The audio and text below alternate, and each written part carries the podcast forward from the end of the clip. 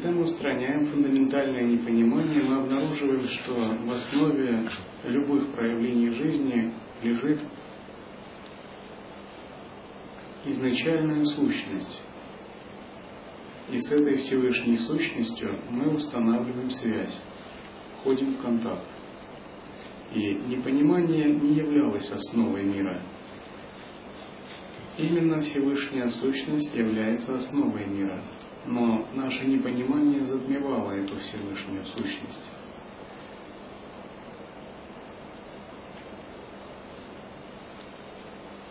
Йог, покинувший страсти, посвящает себя безопорной медитации, считая, что пространство его «я» беспредельно и вмещает в себя все.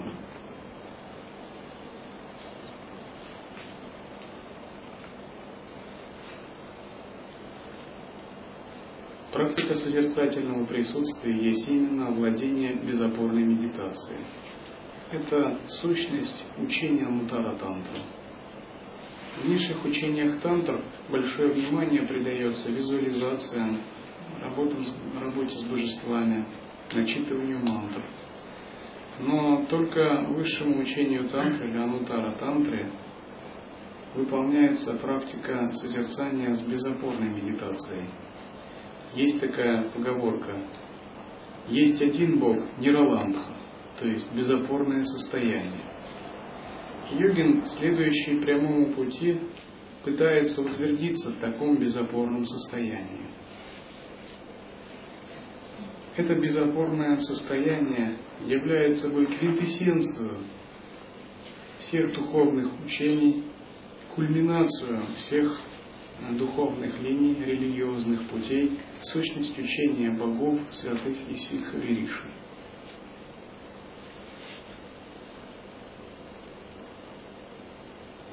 Идешь, стоишь, спишь или ешь, всегда пребывай в нерожденном. А если привяжешься к чему-либо, отбрось. Здесь даются наставления по практике осознавания. И если кратко их свести какой-то одной фразе, то эти наставления заключаются «всегда пребывай к нерожденному». Как вы знаете, есть три золотых правила в учении лая-йоги. И первое связано с прямым видением, второе – с устранением непонимания, и третье правило заключается в поддержании непрерывного присутствия.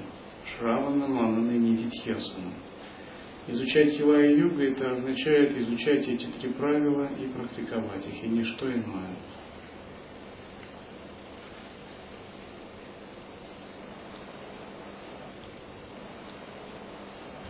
Обычно, когда мы занимаемся практикой, существуют различные помехи в духовной жизни, то, что ограничивает. И духовная практика, она часто напоминает поездку на Олимпиаду сборной. Все едут с надеждой быть первыми и завоевать медали, у всех много амбиций. Все садятся в поезд или в самолет и едут за рубеж. Полное желание показать себя.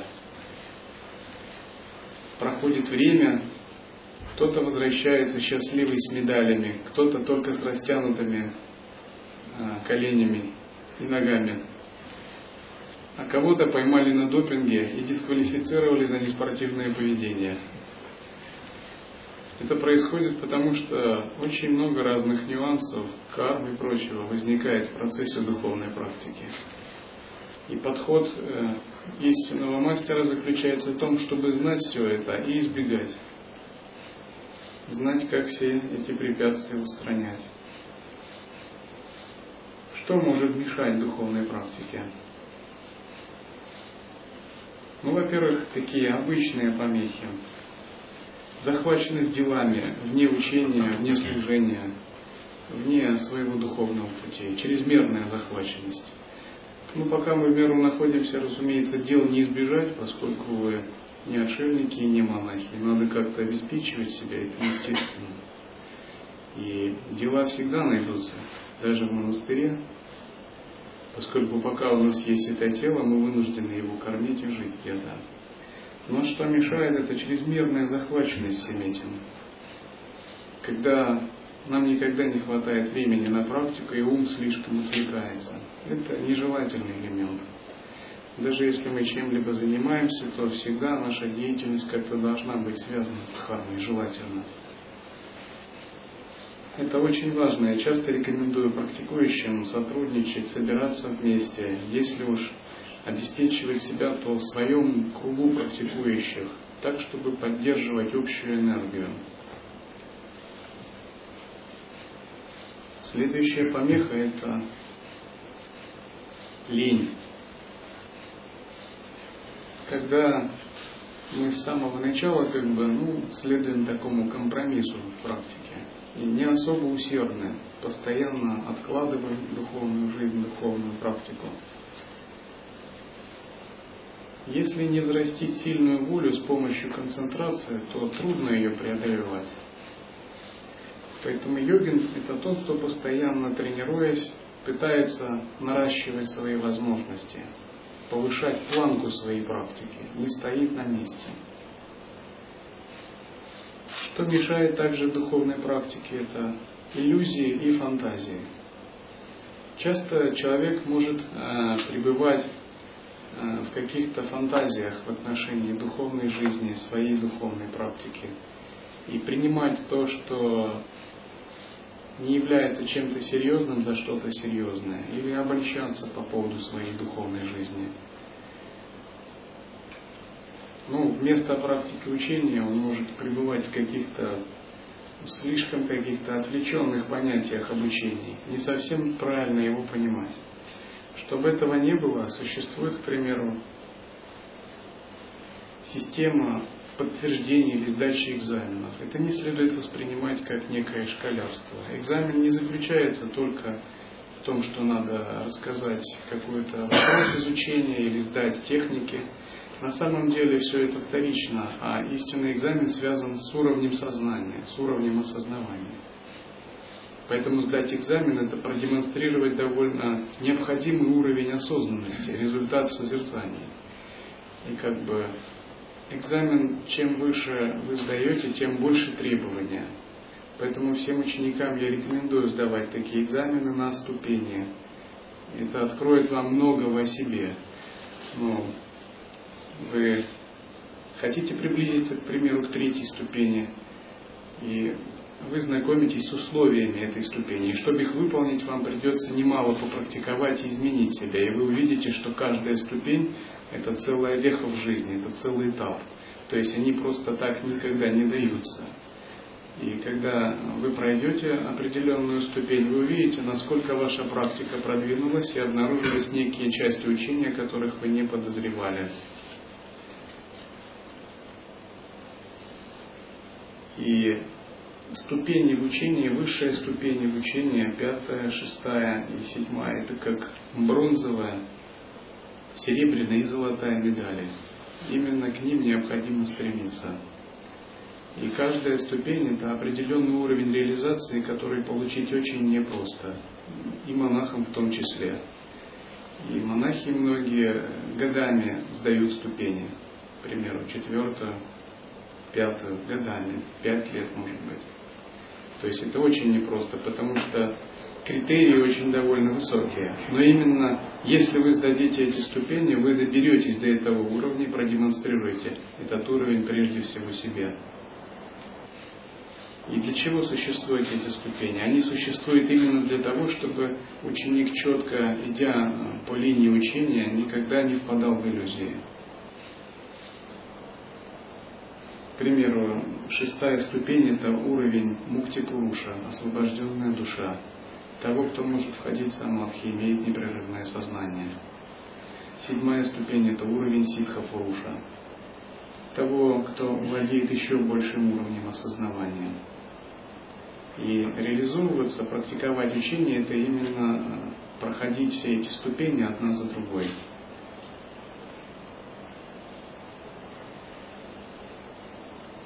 Что также мешает духовной практике? Скептицизм, сомнение.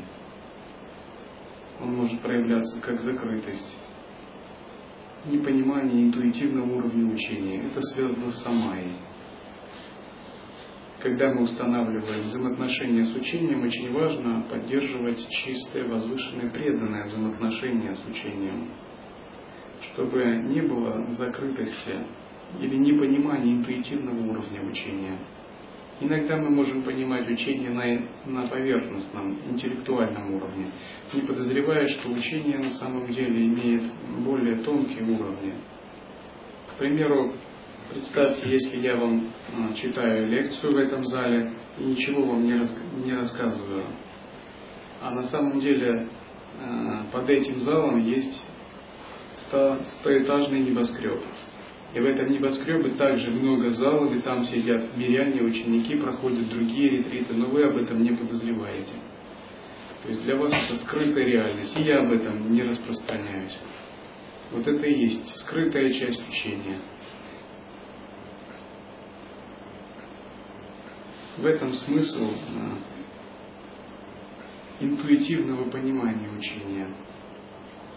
Следующее, что может мешать духовной практике, переоценка своего уровня, самомнение и вытекающая из него гордость.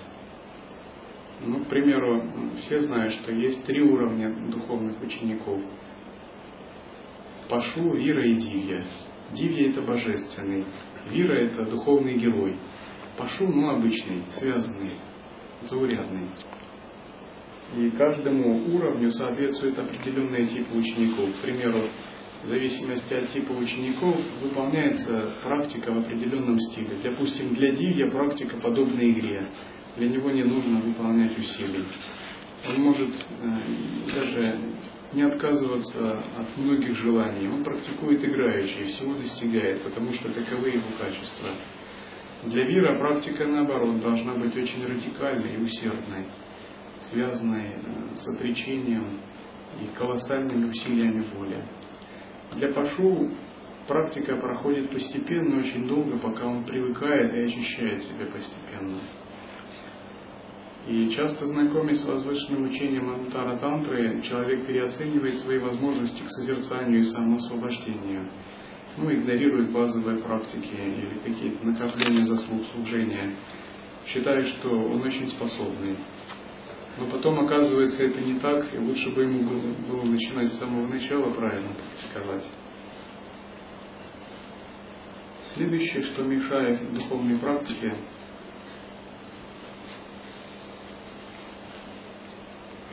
желание упростить учение, поверхностный подход к учению. Ну, к примеру, когда мы не слишком заботимся соблюдением принципов. Ну, допустим, думаем, ну, вот это буду соблюдать, но это и так сойдет как-нибудь. А может быть из-за этого нам не удается далеко продвинуться. Именно поэтому мы говорим о важности передачи гуру-йоги. Передача как бы гарантирует э, качество обучения и вхождения в передачу. Это как определенная планка, которая не понижается при передаче. Это какой-то стиль определенной школы. И если мы находимся в передаче, то мы этому стилю как бы следуем. К примеру, считается, что когда обучаешься, ученику нельзя привносить в учение собственные измышления или фантазии. Ну, в принципе, можно, конечно, но все испортится тогда. Это подобно тому анекдоту. Можно эту траву есть? Можно, но отравишься. То есть вы вольны делать все, что хотите, разумеется, это ваша свобода воли. Но если вы хотите пользу от учения получить, то, разумеется, нет смысла просто привносить в учение свои измышления или фантазии. Лучше попытаться понять учение именно так, как оно есть, как излагается на. И второе, нет смысла также смешивать его с методами других школ. Но если мы рассматриваем это как главный метод, если это дополнительный метод, который вы не считаете практикой, используете сугубо ну, в таком утилитарном контексте, в этом нет ничего. Вы можете их применять. Допустим, если вы где-то прочитали в журнале, что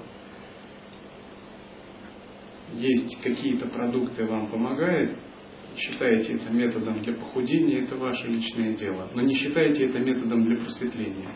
Не считайте это лая-йогой и не смешивайте это. То есть, когда мы практикуем учение, именно важно а, стараться изучать те методы, какие даем, их держаться, и того именно учения, именно как оно подается. Что можно привносить в учение, когда и кому? Когда ученик становится мастером, ему можно писать трактаты по философии учения, развивать учение. Поскольку учение это не догма застывшее, оно всегда развивается, углубляется, и каждый привносит в него определенное видение и понимание.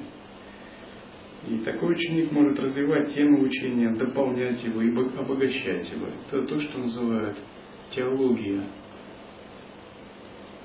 но для этого он должен иметь уровень не ниже пятой ступени, то есть он уже на определенном уровне понимания должен находиться, чтобы его трактаты заслуживали признания и уважения со стороны других. Также, что можно привносить в учение? Можно излагать духовные передачи, полученные в чистом измерении или во сне от божественных существ если на то дано подтверждение духовного учителя, есть соответствующие знаки. Это для йогина в уровне шестой ступени. На, это, на этом уровне йогин уже может отличать иллюзии от, э, от реальности. Его духовная ясность позволяет получать такие передачи. Они могут включаться в общий контекст учения, в самое учение. Также можно разрабатывать систему практики обучения для тех, кто достиг уровня седьмой ступени, является мастером или учителем. Поскольку учение гибко, оно постоянно развивается. Но это не то, что следует делать в самом начале учения, поскольку можно войти в состояние запутанности и не принести пользы ни себе, ни другим.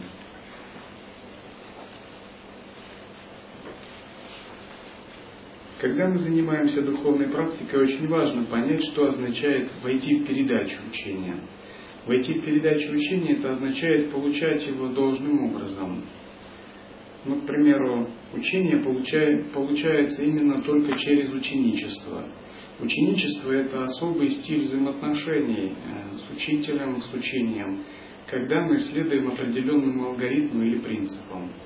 Этот стиль самый благоприятный для овладения учением. Более того, ну, он единственно благоприятный. Есть такой рассказ.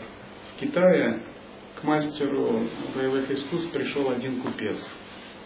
И поскольку он был очень надменный такой, он как бы хотел научиться боевым искусствам, но как-то так кругами ходил, ходил как бы и думал, как бы выведать боевые искусства каким-нибудь окольным способом, невзначай.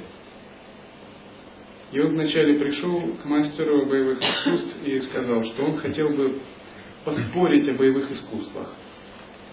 Мастер сказал, хорошо, пойдем поспорим. Они вышли на лужайку, мастер прыгнул, ударил купца в лоб, купец упал. Он закричал, что ты делаешь? Я имел в виду поспорить. Мастер сказал, ну среди мастеров поспорить означает это, вызвать на поединок. Я понял, что ты меня вызвал на поединок.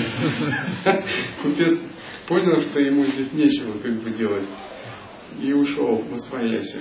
Ну, он не бросил мысли учиться этого мастера, еще более убедился. Ну, тогда он решил принять другую тактику. Он пришел, сказал, я пришел с тобой поговорить о боевых искусствах.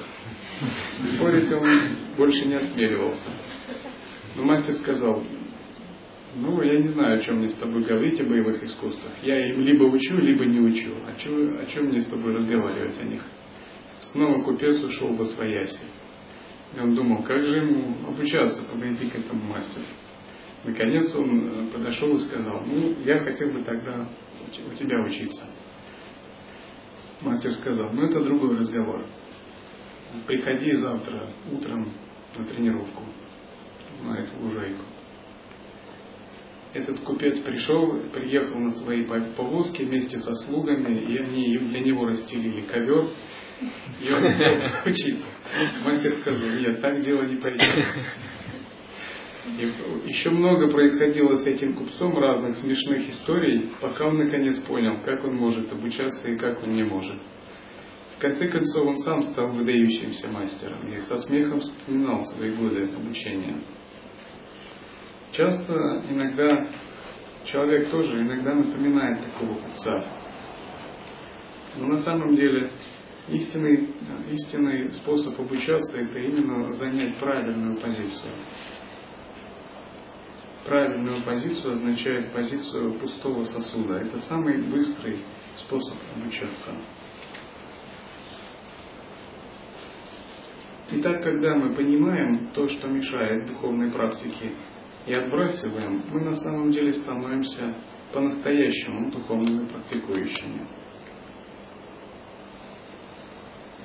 Разумеется, мешает духовной практике отсутствие самая и чистого видения, потому что самая является основой э, взаимодействия с учением и духовным учителем. И когда есть самая, человек интуитивно понимает мудрость учения и двигается интуитивно в правильном русле. Самаю можно перевести одновременно как тонкое соблюдение принципов, как сонастроенность, как веру, доверие и преданность. Ну и как все вместе взятое, как чистое видение. Также, что мешает духовной практике, слабая связь с полем учителя. Поле учителя – это именно та среда, в которой реализуется учение. Если у нас такая связь слабая, но это все равно как ты записался на тренировки по боевым искусствам, ну, на них не ходишь потом. Надо ходить на тренировки, если хочешь получить пользу. Так обычно говорят тренера на э, детям спортивных школах, где занимаются боевыми искусствами. Когда я занимался боевыми искусствами в детстве, тренер всех собирал и проверял по журналу. Еще проверял дневники, как мы учимся в школе. В духовной жизни нас не собираются так контролировать и проверять. Мы взрослые люди, и мы сами несем ответственность. И нам обычно говорят, это ваше личное дело. Вы предполагаете, что понятие ответственности за духовную жизнь вы берете сами на себя. Мы не проверяем по списку, да, этот был, этот не был. Наконец, что еще мешает духовной жизни? Слабая интеллектуальная подготовка. Если вы обнаруживаете, что ваша интеллектуальная подготовка недостаточна, надо этот пробел также преодолевать. Я рекомендую ученикам писать трактаты по учению,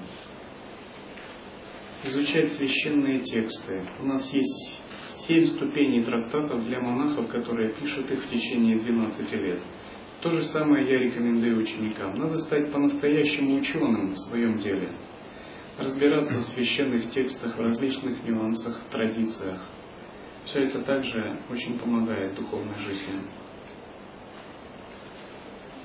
Итак, когда мы все это преодолеваем и поднимаем на высокий уровень нашу интеллектуальную подготовку, нашу практику, наше служение, наше ученичество и наши взаимоотношения, мы становимся по-настоящему зрелым йогином.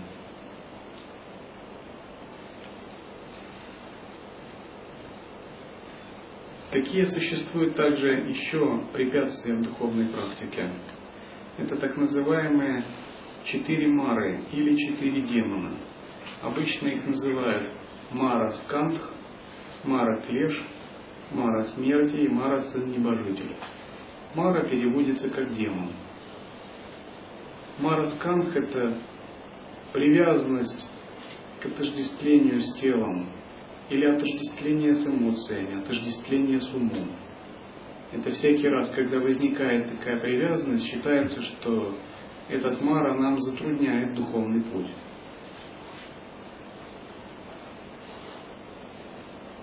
Другой мара, который существует, это мара клеш.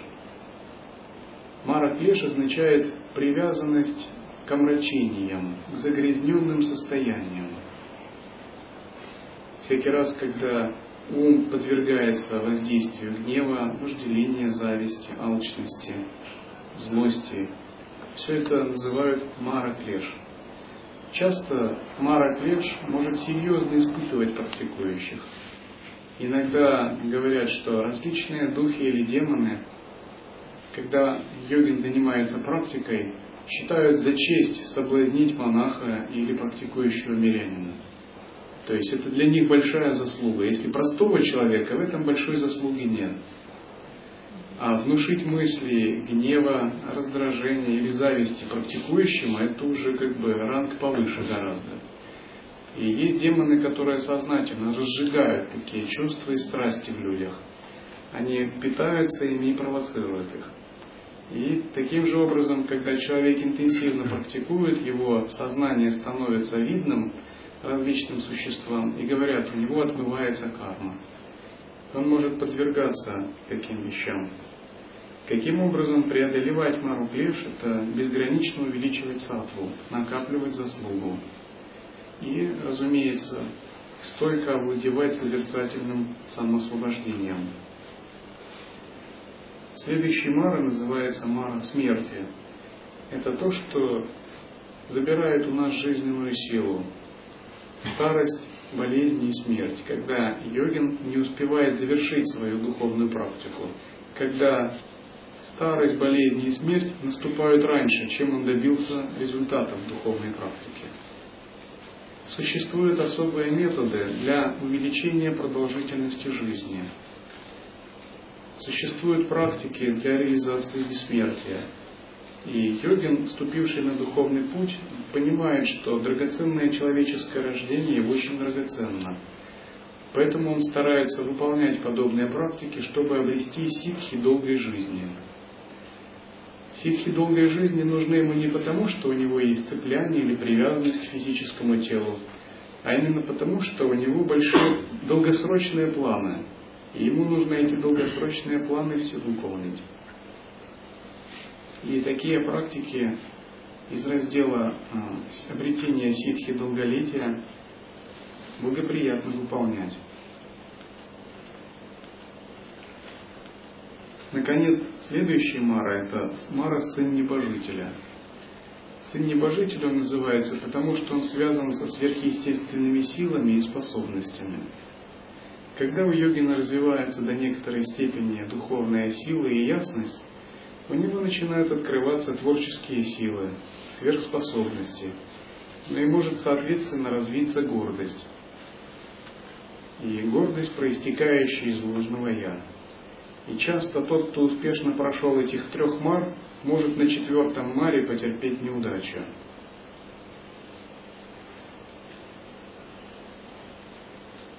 Мара сын небожителя возникает, когда йогин переоценивает собственные эгоистичные достижения, когда он много полагается на свое эго и мало полагается на Бога.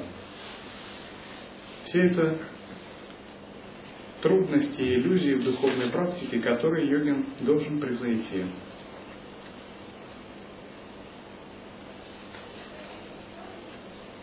Вообще, что необходимо для йогина? Йогину необходимо три свободы. Три свободы – это свобода времени, пространства и энергии. Что такое свобода времени? Это означает, у вас достаточно свободного времени, чтобы заниматься духовной практикой. К монахи проводят в духовной практике ну, из, из года ну, месяцев шесть. Вы должны быть свободны, чтобы у вас было достаточно времени для занятий духовной практикой. А если времени недостаточно, вам тогда приходится созерцать в движении и совмещать созерцание со своей жизнью.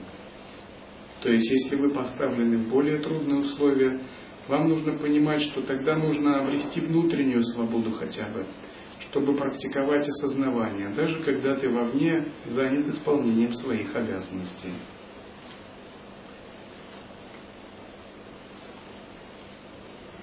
Также важна свобода пространства. У йогина должно быть собственное пространство, пространство его независимости, где бы он занимался практикой. К примеру, в монастыре я как бы всегда рекомендую монахам создавать и строить отдельные кельи для практики. Не из-за того, что они привязаны к собственному жилью, а потому что это благоприятно для практики. Таким же образом у вас должно быть собственное пространство, какой-то собственный уголок, где бы вы могли медитировать, выполнять практики, и который не был бы досягаем для посторонних.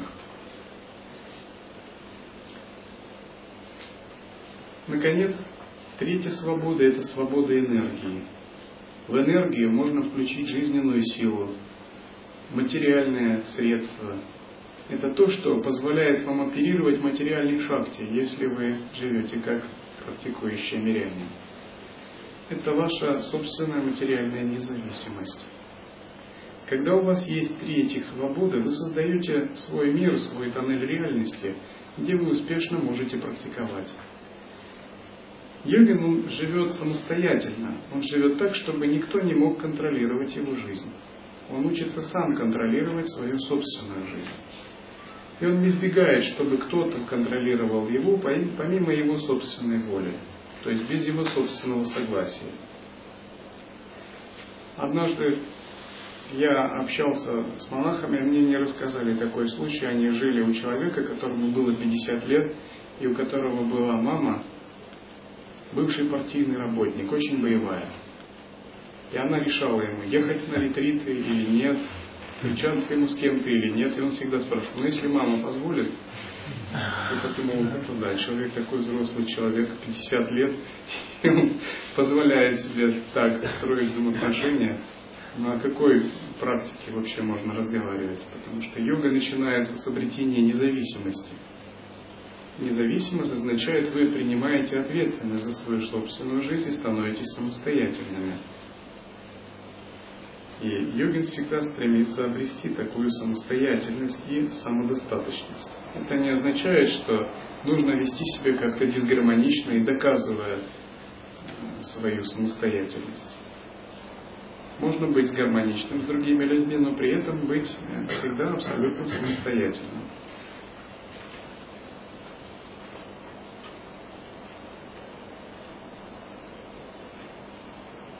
Духовная практика подобна построению огромного дома. И чтобы такой огромный дом построить, мы должны качественно подготовиться. Если вы строите большой дом, вам нужно купить участок, сделать геологическую разведку, затем заложить фундамент, нанять рабочих, сделать смету, проект, ну много чего такого. Если вы это сделаете некачественно, некачественно и построите дом, потом придется все равно перестраивать. Духовная практика то же самое.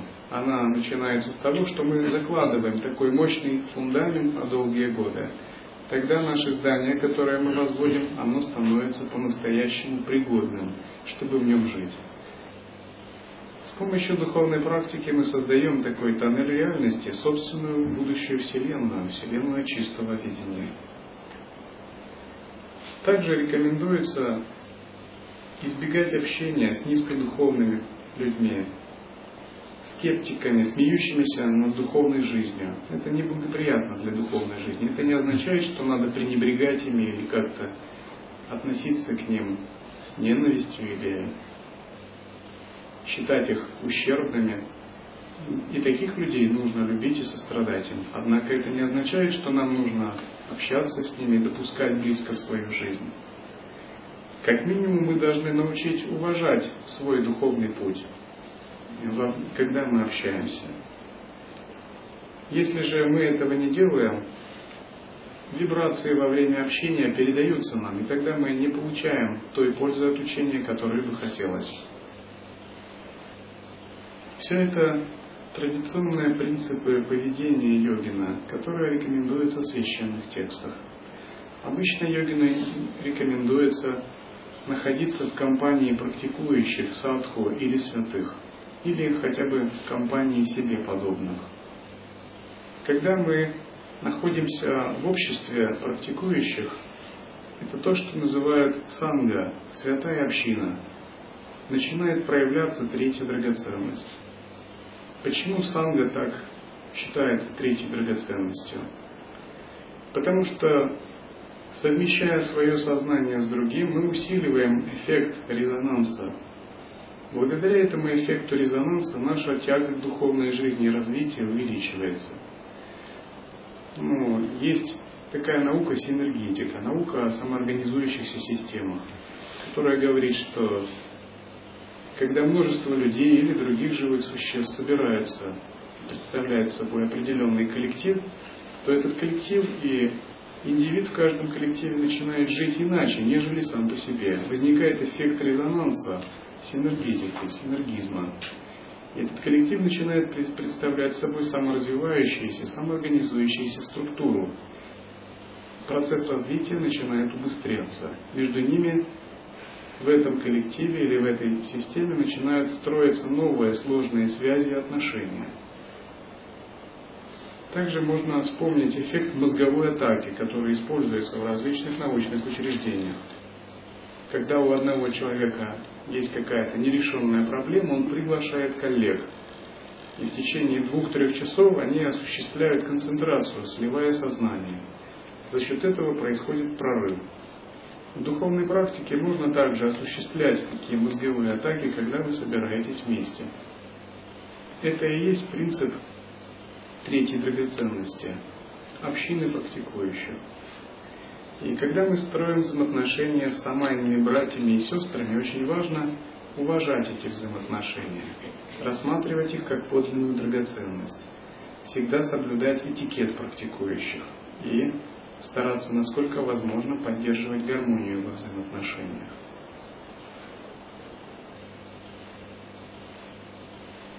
Когда все эти условия соблюдаются, духовная практика становится весьма действенной. Мы по-настоящему можем пожинать ее плоды.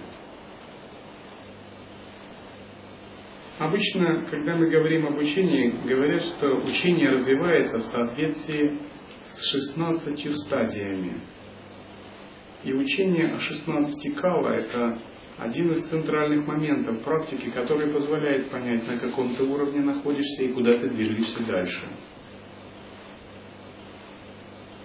16 кала – это 16 стадий Луны, 16 стадий нарастания Луны. От полного ее отсутствия до полнолуния. И в связи с аналогиями 16 стадий нарастания Луны приводятся аналогии нарастания нашего сознания или осознавания в процессе духовной практики. И первая стадия – это стадия, когда Луна отсутствует. Она называется осознание ограничений. Когда мы размышляем над смыслом жизни, над собственными ограничениями, хотим устранить эти ограничения, обрести свободу и, наконец, обрести высшее понимание своего высшего Я и Бога.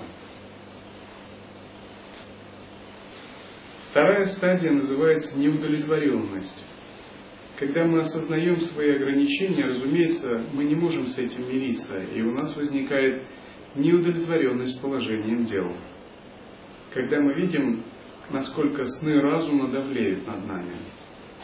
Такая неудовлетворенность заставляет нас отправиться в духовный поиск. Третья стадия – это поиск. На стадии духовного поиска мы проходим то, что называют путь пчелы – которая, летая по всем духовным заведениям, как пчела по различным цветам собирает нектар. На пути пчелы йогин впитывает множество учений, но смысла их понять не может, да и применить тоже.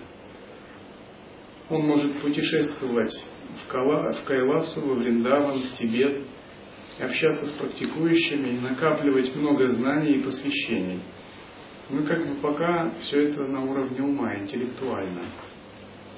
И говорят так, что даже если твоя голова стала плоской от посвящений и прикосновений ритуального сосуда, это еще ничего не значит.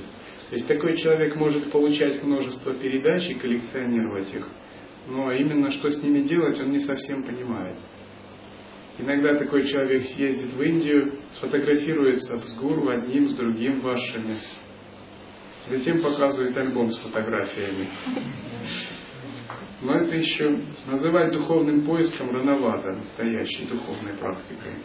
Но зато стадия пчелы дает вам большую зрелость в том плане, что вы уже поискали и уже насытились этим. И вы понимаете, что пора переходить на другой уровень практики. Есть анекдотичная история с одним из моих учеников – который пожелал стать послушником, затем пробыл послушником, у него какие данные подсознания были, и попросил благословения поехать в Индию, еще что-то поискать. Я подумал, ну поищи, поищи. Он поехал в Индию, и он решил найти один из ашрамов с ситхами или с бабаджами где-то в Гималаях. И он с большим трудом пробрался в какой-то горный ашрам и нашел одного из известных святых – пришел к нему на аудиенцию, на даршан, и спросил, Баба, как мне достичь освобождения? Пожалуйста, укажи мне путь. И этот баба сказал, хорошо, сынок, закрой правую ноздрю большим пальцем, вдыхай через левую на 8 счетов. Делай задержку на 32, выдыхай на 16. И он был в шоке. В монастыре каждый день они это делают. Я стоило ехать в Индию, чтобы получить эти наставления. В конце концов, что-то очевидно дошло, что дело не в том, куда ты поедешь, а дело в том, насколько ты хорошо практикуешь. И ничего нового ты не получишь. По крайней мере, на данном уровне твоего сознания. Это вопрос нужно просто усердно практиковать. Куда бы ты ни пошел, все равно тебя будут учить концентрации, медитации, созерцанию с теми или иными вариациями, в зависимости от традиции школы. Все это поиск, стадия поиска. Наконец, следующая стадия – это встреча с проявлением Абсолюта. То, что называют ануграха шакти или шактипатха – это всегда встреча с учением и духовным учителем. Ну, подлинная встреча, она может состояться, когда ученик уже осознанно вступает в взаимоотношения с учителем, принимает принцип самаи. Это то, что начинает трансформацию. В результате такой встречи наступает следующая, пятая, передача и под передачей здесь имеется в виду не просто посвящение в конкретный метод или практику, а именно прямое введение, передача естественного состояния. Обычно о прямом видении говорят сразу, но сразу его не дают, считая, что ученик должен немного заняться концентрацией и немного заняться медитацией шамхави мудрой потому что передача непосредственное видение – это вещь тонкая, если нет навыков концентрации, медитации, созерцания, она будет в холостую. Но когда ученик уже более-менее подготовлен к концентрации созерцания, то прямая передача может по-настоящему открыть слой неконцептуального сознания. Это момент, когда ученик прямо входит во взгляд, минуя теории и слова. И вот это шестая стадия уже, шестая стадия Луны. Но сама Луна еще не взошла. То есть пока еще ее не существует, но она уже готовится взойти. И после передачи наступает следующая стадия, это называется зачатие. Зачатие это подобно оплодотворению, когда происходит оплодотворение в момент зачатия ребенка. Таким же образом, передача инициирует тонкий слой сознания в уме ученика, который раскрывается как его естественное состояние. Он раскрывается даже на миг, тем не менее этот миг уже забыть нельзя. И этот миг – это кардинальная точка поворота к новому видению мира. Зачатие произошло, и оно уже начинает расти, как ребенок начинает расти в чреве матери. Следующая стадия называется вынашивание. Вынашивание означает, что прямое видение произошло, ученик получил некоторый вкус, переживания естественного присутствия – а теперь ему все это надо осмыслить. Ему надо все это отсечь все сомнения, непонимания и осмыслить, как жить с этим и как это пестовать и выращивать. Это стадия манана, то есть отсечение неясности и сомнений. И йогин учится выдерживать это состояние, вынашивать и постоянно поддерживать. Это еще не, пол, не полное переживание присутствия, однако уже это вынашивание, подобно вынашиванию ребенка в утробе. Ребенок еще не родился, его нужно выносить. Тем не менее, уже такой человек как бы беремененный истиной. Восьмая стадия называется рождение. И когда такое вынашивание длится долго, йогин подходит к некой точке, где происходит качественный скачок. И этот качественный скачок означает, что он наконец переживает подлинное присутствие, подлинное сахаджа самадхи. И это подлинное присутствие раскрывает ему видение реальности так, как она есть. Если переживание вкуса можно сравнить с кенсё в дзен, кенсё это кратковременная вспышка ясности и недвойственности – то рождение стадию можно сравнить со стадией сатори. Это уже определенная стадия просветления. И это восьмая стадия, когда йогин уже прямо по-настоящему пережил глубокий опыт естественного состояния, и у него ушли все иллюзии, и он принял решение навсегда оставаться в этом состоянии. Теперь он знает точно, каково это состояние, все, что ему нужно, ничего не делать, по крайней мере внутри, ничего не искать, а просто в нем пребывать. Такова эта стадия, это восьмая стадия. И она называется рождение или принятие великого решения. Йогин принимает великое решение оставаться в недеянии естественного состояния, держаться его из секунды в секунду, из минуты в минуту, из часа в час, изо дня в день, из недели в неделю, из месяца в месяц, из года в год. Если раньше у него еще не было подлинного переживания, и он не мог принять такое решение, потому что было много примесей и иллюзий, но на стадии рождения он может такое решение принять. И это великая поворотная точка в жизни йогина, потому что его жизнь как бы становится целостной, все в ней завершается – он уподобляется путнику, который поднимался на высокую гору и, наконец, достиг пика этой горы. Например, он поднялся на Эверест, Джамалунгму. И теперь он видит, что выше Эвереста ничего нет, и надо просто здесь оставаться, если ты хочешь видеть все сверху. Следующая девятая стадия называется пестование. Пестование означает, что приняв великое решение, Йогин удерживает это присутствие однонаправленно. Это и есть стадия нидитикясаны. Пестование отличается от вынашивания. То есть вынашивание это манана, осмысление. Вы что-то пережили, но это еще не совсем понятно. Вам надо это обдумать, убрать примеси и прояснить. У вас много еще сомнений. А пестование – это когда вы уже прямо пережили реальность в ее чистой, в ее чистоте, когда вы прямо пережили недвойственность, и вам не надо ничего осмысливать. Вам надо просто находиться, держать и находиться. Это подобно тому, как ребенок родился, и его кормят, меняют пеленки, но ребенок уже родился, он уже растет, и всем ясно, что он настоящий и живой.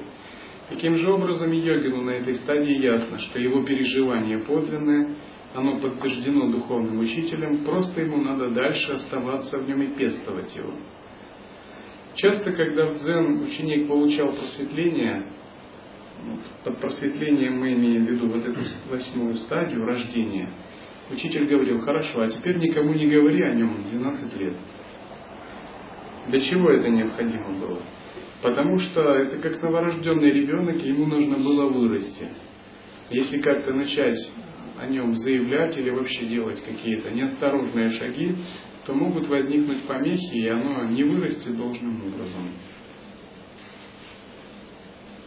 Пестование уподобляется Луне, уже у которой есть месяц. Луне в начальной стадии. Следующая стадия, десятая, называется воспитание. Это подобно ребенку, который уже подрос, и ему прививают правила поведения в обществе, этикета. На этой стадии йогин уже без труда может всегда находиться в присутствии. Всегда днем и иногда ночью. Но у него недостает умения привносить созерцание в жизнь, недостает гибкости, умения объединяться со всеми действиями. И он здесь упражняется в интеграции – Интеграция означает, что он не уделяет здесь большого внимания медитации, концентрации, а он именно занимается объединением.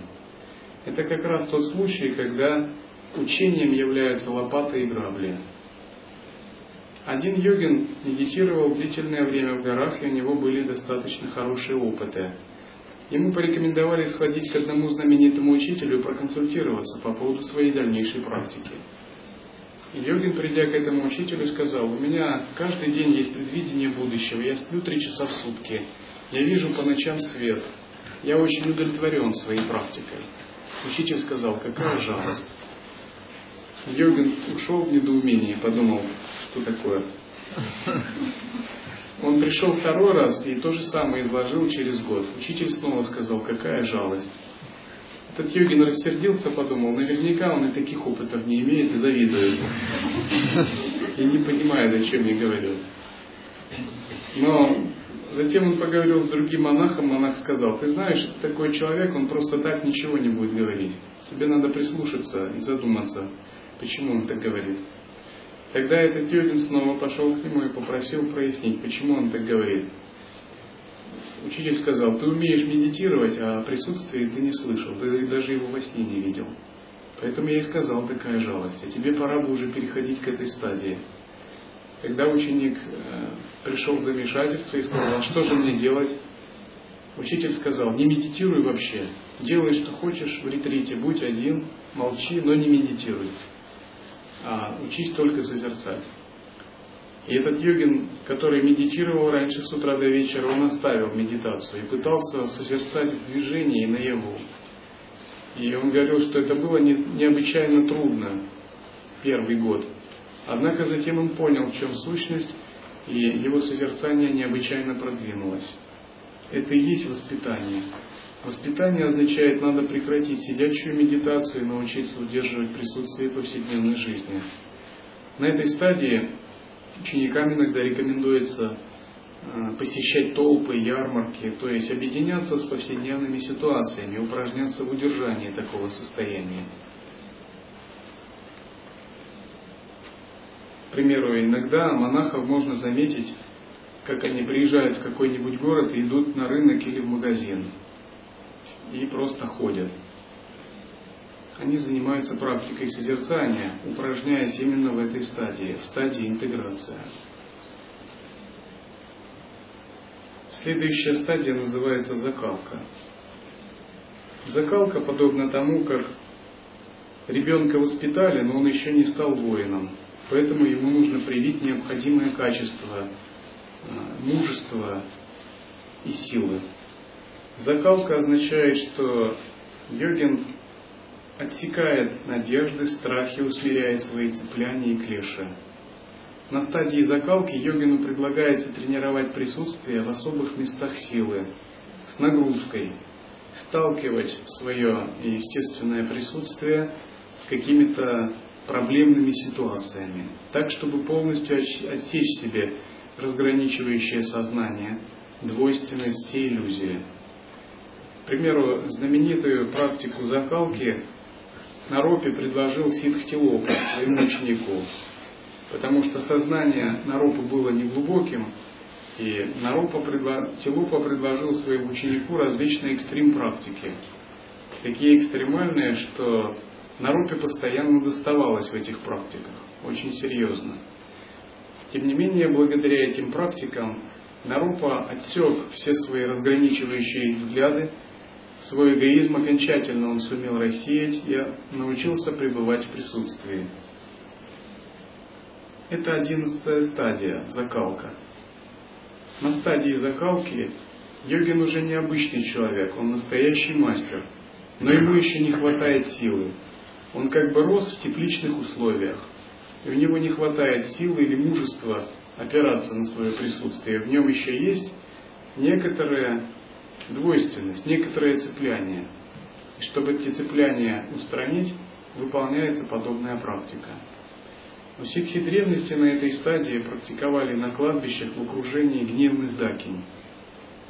Ну, как бы вряд ли вам здесь в России это необходимо.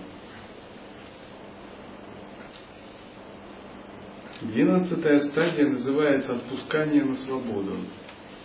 Когда йогин прошел ступень закалки и полностью растворил последнее остаточное цепляние, ему больше не нужно выполнять какие-то формальные практики или о чем-то беспокоиться. Все, что ему нужно, расслабиться и отпустить себя. Стадия отпускания на свободу иногда называется самадхи текущей реки. Йогин здесь полностью спонтанен. И он подобен облаку, которое летит, не выбирая дороги, чисто руководствуясь интуитивным сознанием. Отпускание на свободу – это, конечно, не уровень обычного йогина. Это уровень пробужденного мастера, когда такой мастер полностью спонтанен в своих проявлениях. Говорят, что он полностью отпустил свое «я» на свободу, он не ограничен больше ни своим эго, ни условностями, ни внешним миром, ни чем бы то ни было еще.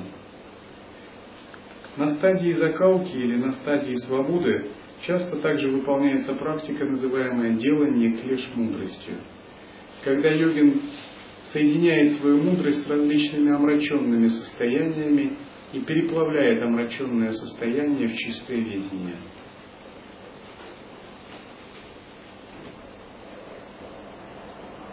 Наконец, тринадцатая стадия называется лила, игра. Стадия игры связана с полной реализацией единого вкуса. О ней можно сказать лишь то, что йогин здесь полностью спонтанен, и он не имеет никаких привязанностей. Он пребывает в такой глубокой недвойственности, что его разум непостижим ни обычными людьми, ни обычными практиками. Все его действия есть совершенство и благословение. Он уподобляется божеству, которое танцует в мандале. Игра означает его тело и ум пропускают через себя манифестацию Абсолюта. Он уже ничего не делает, он играет. Игра означает пребывание в таком сознании, в котором нет никаких ограничений, но которое непрерывно проявляется это сознание находится за пределами причин и следствий. Четырнадцатая стадия. Четырнадцатая стадия называется творение мандалы. Когда игра такого йогина обретает силу, это означает, что его излучающаяся ясность постепенно начинает подчинять силы Вселенной. Благодаря этому он может управлять событиями, управлять миром, создавать собственный тоннель реальности. И такой йогин начинает создавать свое чистое измерение, мандалу, и становится в центре нее ее владыкой, Мандалишварой. Это происходит не благодаря приложению каких-то усилий или каких-то шаманских практик, визуализации и прочему. Это происходит естественно, подобно тому, как естественно солнце светит и его лучи освещают все вокруг. На стадии творения мандалы сознание йогина создает особый мир, который излучается из самого я этого йогина. И это сознание стоит в центре этого мира. К примеру, представьте, что вы божество, которое силой своего сознания может материализовывать страны, города с их населением, планеты и даже целая Вселенная. И никто, кроме вас, их не создает, вы их сами создаете. И вы их создаете в соответствии со своими склонностями и предпочтениями. И вы являетесь единственно ответственными за их поддержание. Это как бы ваш слой реальности, в котором вы живете. Это и есть эта четырнадцатая стадия творения мандалы. Здесь йогин уподобляется божеству или божеству-творцу. Разумеется, есть различные уровни на этой стадии. Пятнадцатая стадия именуется переход в измерение мандалы. Эту стадию так еще называют великий переход. Великий переход означает, что йогин полностью переходит в мир, который создан силой его сознания. В древности были известны великие святые, которые осуществляли такой великий переход, растворяя свое физическое тело в радужном свете.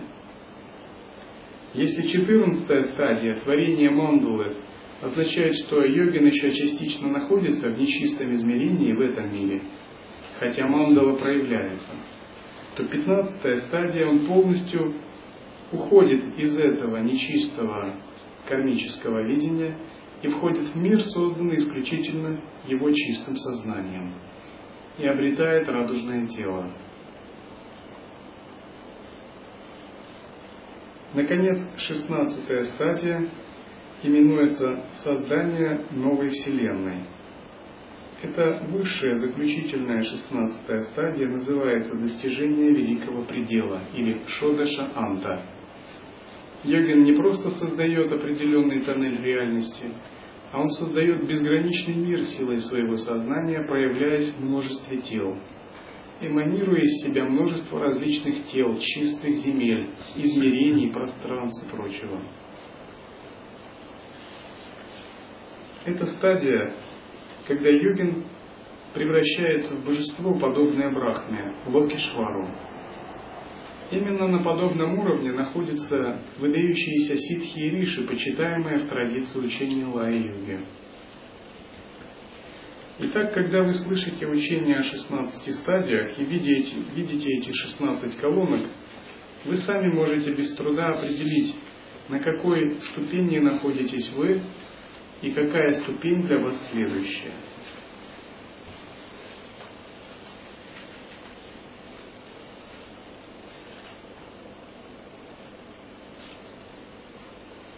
Развиваться по пути духовной практики означает следовать этим 16 стадиям.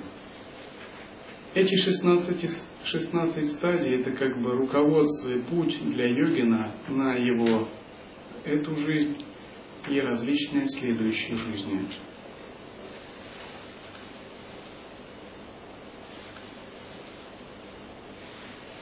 Кто-то из вас, возможно, находится пока на стадии поиска поскольку первые две, как предполагается, вы уже прошли. Кто-то на стадии передачи, кто-то прошел шестую стадию зачатия, кто-то уже находится на седьмой и вынашивает. Возможно, кто-то из тех, кто давно практикует, находится на стадии рождения и принятия великого решения. Может быть, кто-то из здесь сидящих находится на стадии пестования – Кто-то, может быть, находится на стадии воспитания. Возможно, кто-то находится на стадии закалки. Но скорее всего это уже необычное практикующее.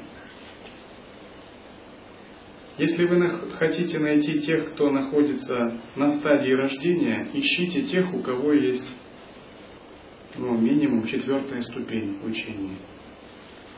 Если вы хотите найти тех, кто находится на стадии воспитания и закалки, ищите тех, у кого есть шестая ступень. А если нет, значит их и нет. Но если хотите найти тех, кто находится на стадии игры, творения мандалы, ищите тех, у кого седьмая ступень.